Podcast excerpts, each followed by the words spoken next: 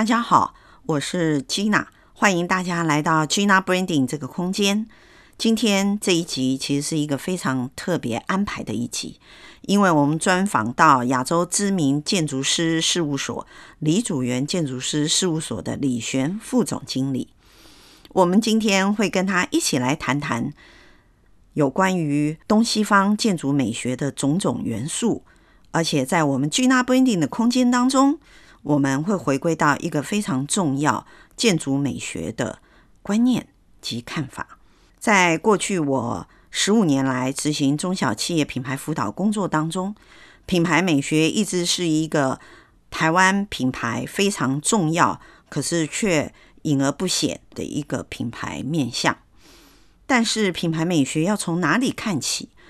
品牌美学要如何做起？今天我们在 Gina Branding 的品牌美学系列第一集当中，我们一起来跟李璇副总经理谈一谈，在他个人认知中的东西方的文化里面延伸出来的美感是如何影响建筑设计，而建筑设计又如何影响了所谓的建筑品牌。当然，最后我们一定也要。回到李副总的身上，问问他是怎么样自己培养他自己美学的观点，因为所有的美都是要从内而外去内化它，然后内而外去彰显它，进而可以体验它。快跟我一起听听李副总他怎么说吧。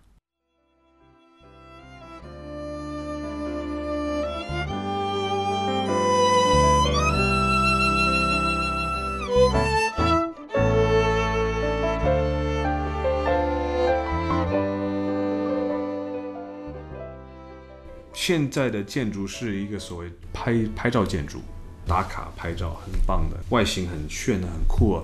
里面的空间，人家都忘了建筑是一个空间，并不是外形。嗯嗯，像人一样嘛，你外表好看，你没有内涵的话，那没有根本不能跟人家有沟通嘛。所以我觉得这个要内涵，而且要有一个内部的一个空间才是重要的。走得深的话，像我刚刚说的，你每个人进去。可是这个文化里，每个人进去会有不同的解读。可是我觉得还是相当不容易的，可是也是我希望达到的。所以，我现在去这些国家，第一个东西是希望了解他们的美学跟他们的看世界的方式。不管怎么说，每个国家虽然说很像，但每个国家又不太一样。对，甚至那李先的有些是从文字上面去判断一个，嗯、你用的象形文字，用的是拼音文字，对他来说是很重要的。嗯、语言对他来说是特别重要的，嗯、因为他看事情来说是语言。那我比较不希望从语言，我是从可能从符号或者从它里面的一些生活环境，或它的一些原始、最原始的这些艺术。还没有文字，还没有什么之前，他们是重视什么？这才是你真正对你来说是一个民族最最重视的一个美学吧，应该这么说。像那些壁画，他们没有需要做的时候，他们会画的东西，这其实对我来说很有趣啊，因为他没有文字。那时候还没有文字，语言大概是有的，可是对他们说，这是他们很 care 的东西，最想要表达的。嗯，这其实是一个很直觉的一个反应，并不是是分析我这个东西要怎么做，怎么分析这什么比例，去调整它。对，比例这样子是什么一比三点七，一比六点七，这才是正确的。没有没有，他就是很直觉的这样子弄弄弄。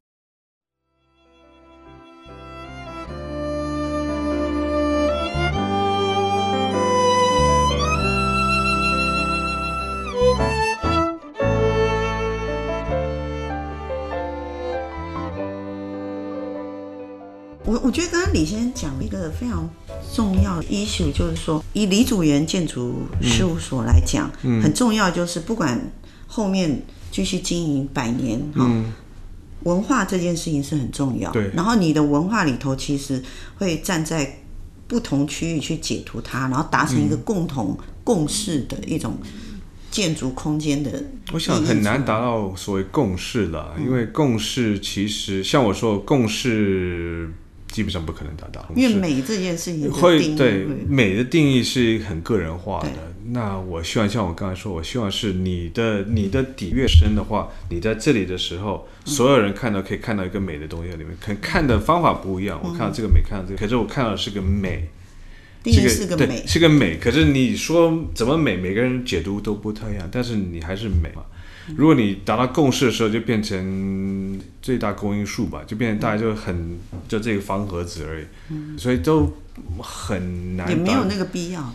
我觉得没有这个必须。但像有些国外的空间很感动，嗯，那你说那是国外的，那没有，那是空间美啊。那不管是国外国内的老人、白人、小人还是黑人，都是他就觉得这空间就是美。是，就像说神韵嘛，嗯，对不对？神韵是说不出来的。对。他怎么传那个神韵？最简单就是万神殿在罗马，嗯，那房子盖了一千一百多年了吧？你像那时候，每个人不管谁进去都会觉得是美，嗯，中方人、外国人进去都会觉得美。每个人说法不一样，但是他达到一个共识就是美。嗯，我觉得这才是真，我觉个人来说，这才是真正建筑最厉害的地方，是就是每个人带不同的生活经验、不同的文化背景，他去这个空间觉得是美。而且还经过一千多年，这么多世代的交替，没错，还是美。我觉得，因为人不管怎么说，你一千多年对人的整个演化没多大的改变了。对，你看我们人一几百万年了也没多大的改变，所以其实人的眼睛还是一样的啦。是，你看世界的速度可能不一样，看着我人的眼睛还是一样的。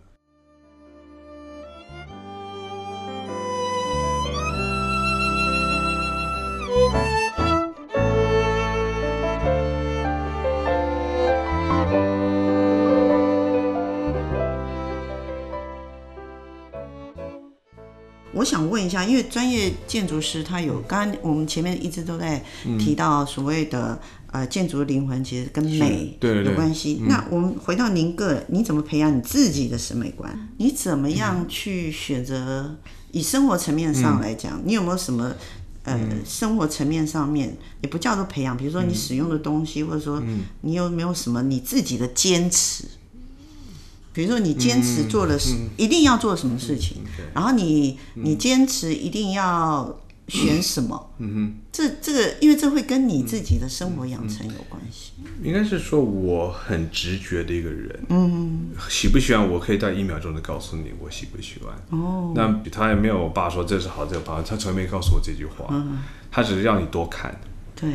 建筑只是一个训练，它这个训练你去分析或去收集资料的一个方式，或去看世界的一个想一个方式。嗯、那对我来说，如果培养美学，我就多看，因为现在像我说的网络资讯太多了。嗯、每天早上你只要打开那种什么 Pinterest 啊那些的，嗯、几万个图片就过来，一直删一直删一直看，那变得你到时候会有一个很直觉一个感觉，你喜不喜欢，就一秒钟就可以决定。Yes or no？那就是你要不停的看，不停的去，而且有时候我个人是喜欢挑战你不习惯看的东西哦。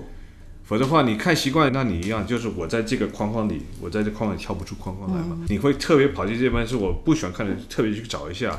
像我们以前画图也是，我老师叫我，你画这张图，你画这张这张图嘛，好比说画了好几天了，你你怎么样让人觉得你怎么知道你这个图哪里画错了？你把。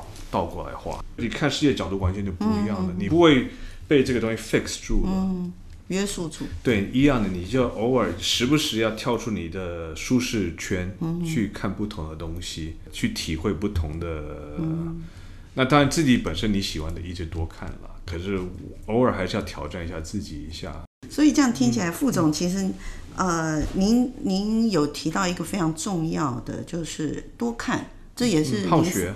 对，好学，然后还有好奇心。对，没错。哈，李先生其实很好奇的哦，他其实很有趣。我每次会，因为我我会去一些高层协会的会议，嗯、会带一些所谓国际上的不同的他们做的很好的建筑。嗯，那我常常会带给李先生看。第一眼冲上来说这不好，嗯，这不好，这不行，这台做不了，反正一大堆几百个理由不好。但是很有玩，他几个礼拜后他会不会转过来？他还是他会。他应该是说到他的机械里面在运转，嗯，它运转的速度可能比我们慢一些，嗯、但他还是会运转出一个结果出来，那就是不同的喂给他不同的东西，他其实很好奇的。嗯、像我现在以后如果每次去这些呃协会的回来的时候，他每次啊，你现现在有什么新的知识要告诉我，什么新的东西给我看？他看的时候，他他他也是一样，他不是从一个从建筑上面去学知识，他因为我弟弟是学化工的，嗯，他每次跟我弟弟见面，他说好，现在化学上面有什么新的知识，有什么新的想法，数学上是，他会因为生活是连串的，并不只是单向的，对，那只你可以从不同的地方会得到一些启发，其实很好玩的，所以这是一个。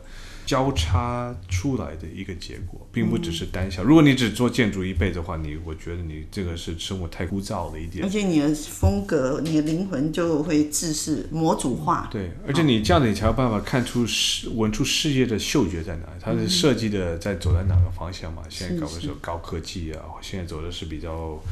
呃，比较神秘的，比较那种什么野蛮的，这样就很好玩，就可以看出你不见得要要喜欢，但是你要知道。嗯，你这这方面的李先以前的对这种东西搞不好，这方面好不好？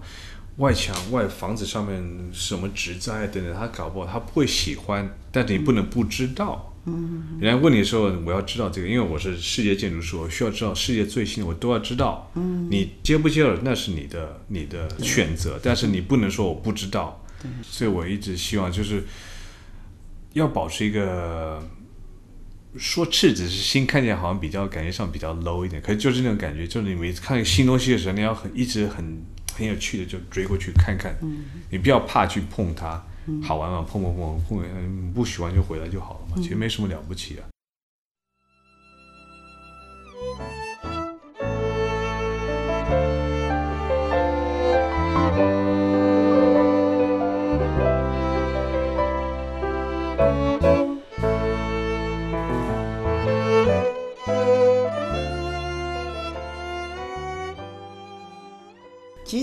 听起来，您跟李祖原先生里头共同的 DNA 都是很容易碰到一些你想吸收的东西的时候，你会把你自己归零。李先生虽然一开始会说用他既有的会一定会，就是他后面还会去反刍一下。对，对对我这没错，像就像我说，他到他机器里面，他可能运转的速度不是我们的速度，然后可能是。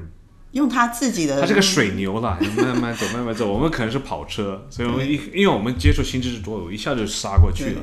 他可能需要久一点，因为他毕竟他的生活养成不一样，而且他的生活的步调跟我们不一样嘛。嗯、吸收知识的这个速度跟方式不一样，但还是知识。对，对，他速度会慢一些，所以有时候我要等他几个礼拜。好啊，好啊，终于回来了，需要时间的。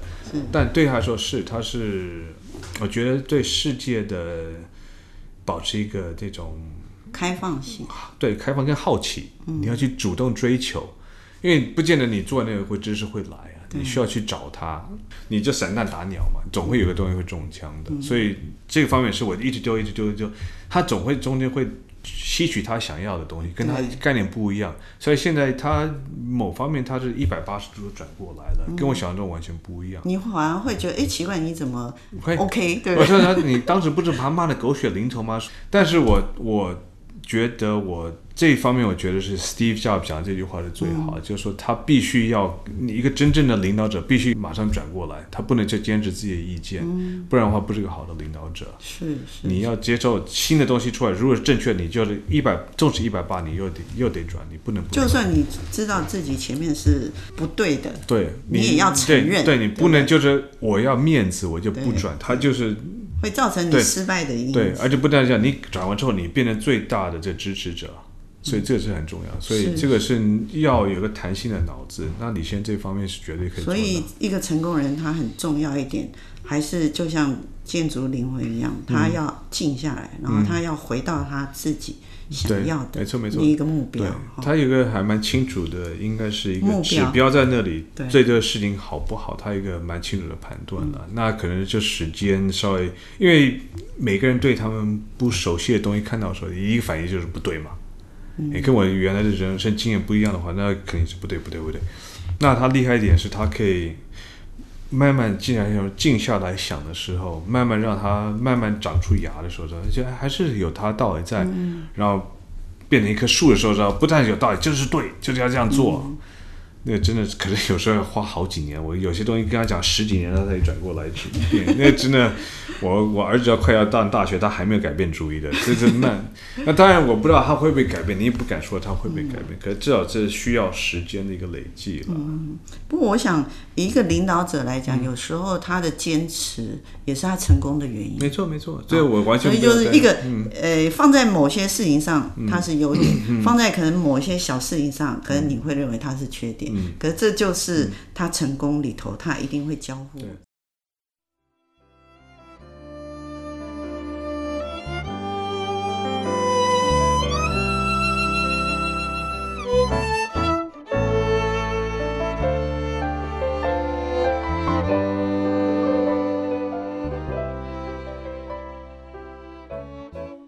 不过我觉得。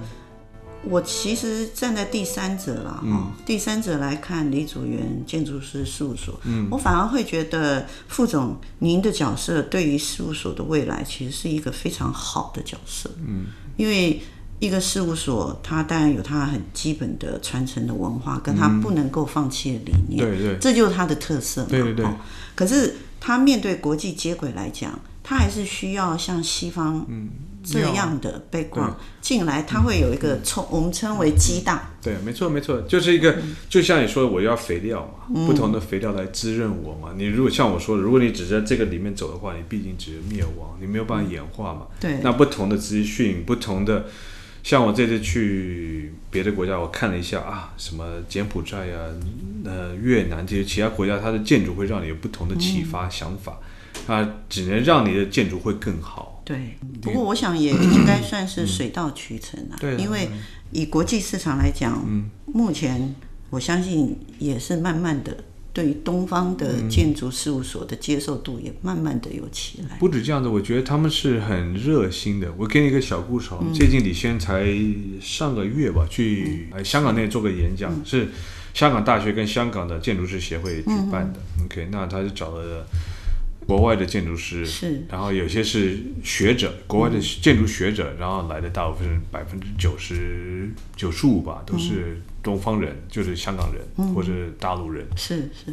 然后李先生开始讲他的道理啊，讲讲讲，可能他讲的道理，第一个是选用中文的，所以翻译的人我觉得一定很困难，一定很辛苦的，因为他讲的是哲学问题，人家就说这怎么翻啊？人家什么天人地什么的，OK。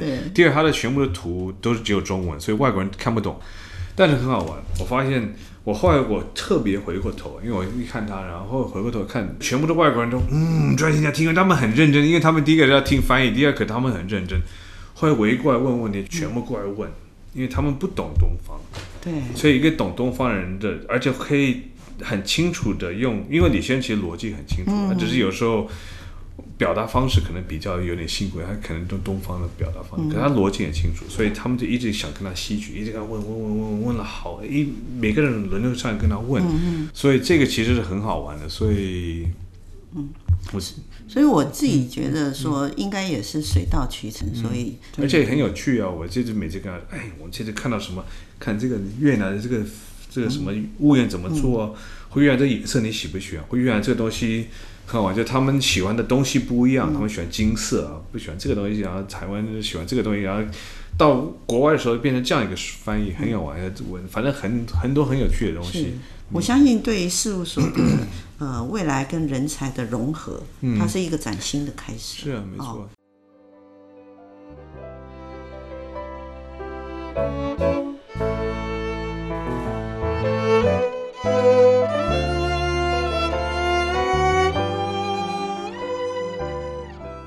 听完李副总非常精彩的分享，不晓得听友们，你们对于美学是不是有一点认识的呢？其实我的想法跟李副总是一样的，美的定义是非常个人化的，每一个人对于美感其实是由自己的生活体验去投射的，因此光是达到一个对美的共识，其实在族群或在社会里头，是其实是非常一件不容易的事情。当然，尤其是不同种族的文化，对于美有不同的想象与定义。但是，即便如此，不管是建筑或者是品牌，它最重要的还是跟人的生活息息相关。因此，只要是建筑或者是品牌能够抓到美的神韵，其实大部分的人都能够对这样的美产生共鸣，而且可以产生我们所想要传递的感受。所以那样的美，我们可以说，它其实已经成功建立了它的美学雏形。当然，品牌美学它是一个非常深层的精神性的一种品牌的定义。在这样的定义之下，其实我们要先建构的是一个美学的架构。这样的美学架构，我们希望影响消费者对于我们所提供的产品的观感。当然，也会非常深的影响这样的产品在消费者市场或者是客户市场上，大家所认定美学的价值。如果我们抛开商业价值不说，我们在线上也听到李副总非常真诚地分享了他如何自己培养自己审美观的方式，其实就是保持好奇心。这一点跟我也是一样的。我一直跟我的学生说。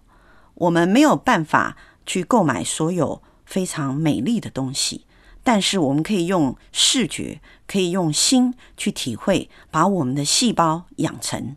我们把我们自己的细胞养成对于美的敏锐度，一定要保持对美的好奇心，多看看不一样的事物，借由不一样或者是反向的事物来刺激自己已经。有的常规的感官，让自己的审美观不要固定，不要固化，不要因为自己的偏见或者是固执而不接受新的观念。